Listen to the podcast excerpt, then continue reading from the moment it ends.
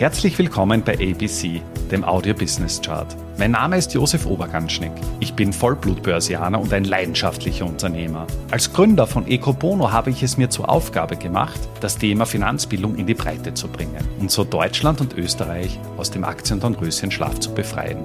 Bei ABC, ein Podcast aus dem Podcast-Netzwerk von Christian Drastil, stelle ich deswegen Woche für Woche spannende Zahlen und Statistiken aus den Bereichen Finanzmarkt, Wirtschaft und Gesellschaft vor.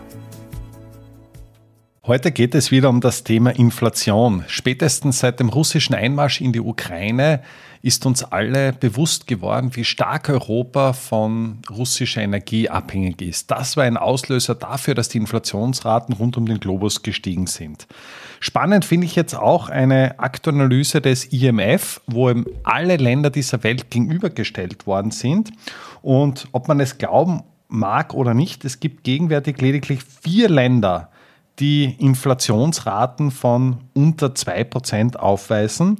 Ganz vorne auf der Liste steht der Südsudan mit einer eigentlich Deflation, also einer negativen Inflation von 11,6% Im Südsudan herrschen politische Unsicherheiten, eine Instabilität, eine wirtschaftliche Depression und darüber hinaus auch eine humanitäre Krise.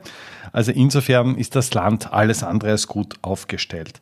Spannend finde ich auch, wenn man sich die Top 10 Liste anschaut, dass man eben China auf Platz 3 findet, hinter Macau mit einer Inflation von 1,8 Prozent. Das heißt, es ist auch noch sehr tief. Äh, China ist eben sehr, sehr stabil durch die Krise gekommen und die Konsumenten haben das auch irgendwo genutzt und haben allein im Vorjahr, also sprich im Jahr 2022, 2,2 Billionen Dollar gespart und dann an Geldreserven angehäuft. In Europa hat sich die Schweiz ganz vorne gemausert. Die liegt auf Platz 10 mit einer Inflation von 2,8 Prozent, also meilenweit von dem weg, was wir im europäischen Durchschnitt sehen. Da liegen wir immerhin bei 8,5 Prozent im Jahr 2022. Und der Grund ist relativ einfach, dass eben die Schweiz von einer sehr starken Währung profitiert, vom Schweizer Franken, und dadurch die Importpreise ja, dementsprechend deflationierend gewirkt haben. Die Schweizer Notenbank ist aber erstmals seit 2007 aktiv geworden und hat auch die Leitzinsen angehoben. Und wenn man sich die jüngsten Inflationszahlen ansieht, auf dieser Tabelle siehst du die Auswertung des Jahres 2022, dann ist es eben so, dass äh, in der Schweiz auch die Inflation im Jänner etwas gestiegen ist auf 3,3 Prozent. Allerdings sind wir da immer noch meilenweit von dem weg, wo wir uns in, in Europa gegenwärtig befinden. Und dann haben wir noch Panama auf der Liste mit 2,1. Das ist auch sehr interessant. Ähm, Gründe sind aber relativ einfach. Das ist eine Dollarisierung des äh, panamischen Balboa und Darüber hinaus hat der Staat die Preise für 72 Produkte reglementiert, die die Menschen für das tägliche Leben benötigen.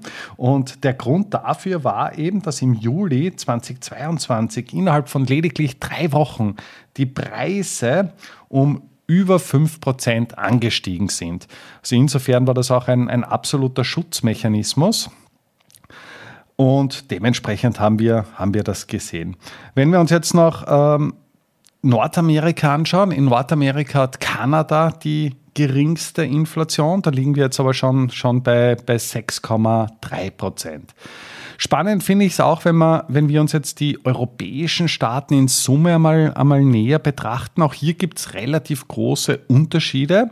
Während in Polen beispielsweise die Inflation bei 16,6 Prozent liegt. Rumänien ist auch noch relativ hoch mit 16,4 Prozent oder Bulgarien mit 16,9 Prozent. Sind andere Länder mit deutlich niedrigeren Inflationsraten konfrontiert. Wir hatten beispielsweise Norwegen. Auch hier ist die Kluft interessant zwischen Norwegen, Schweden und Finnland, also mit den Nordländern. In Norwegen betrug die Inflation 5,9 Prozent, in Schweden ja mehr als das Doppelte mit 12,3 und auch in Finnland mit 9,1 1%.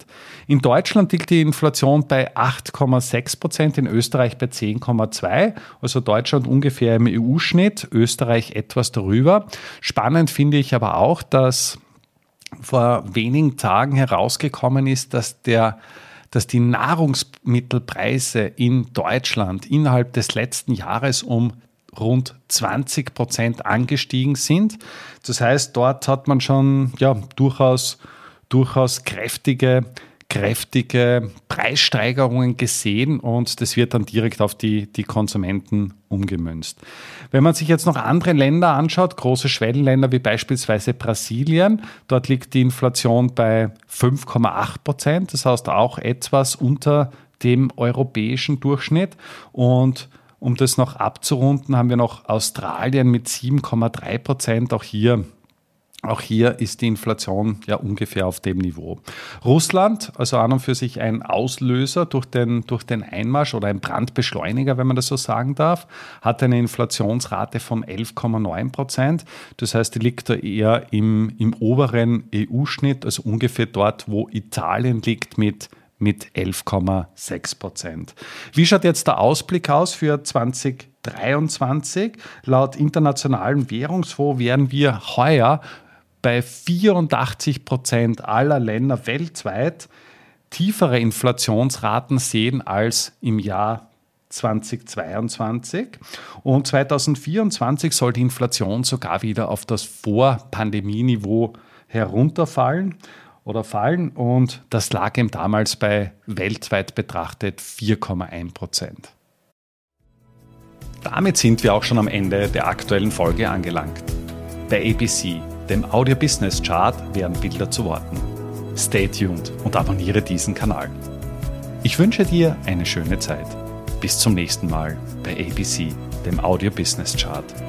Servus und Baba.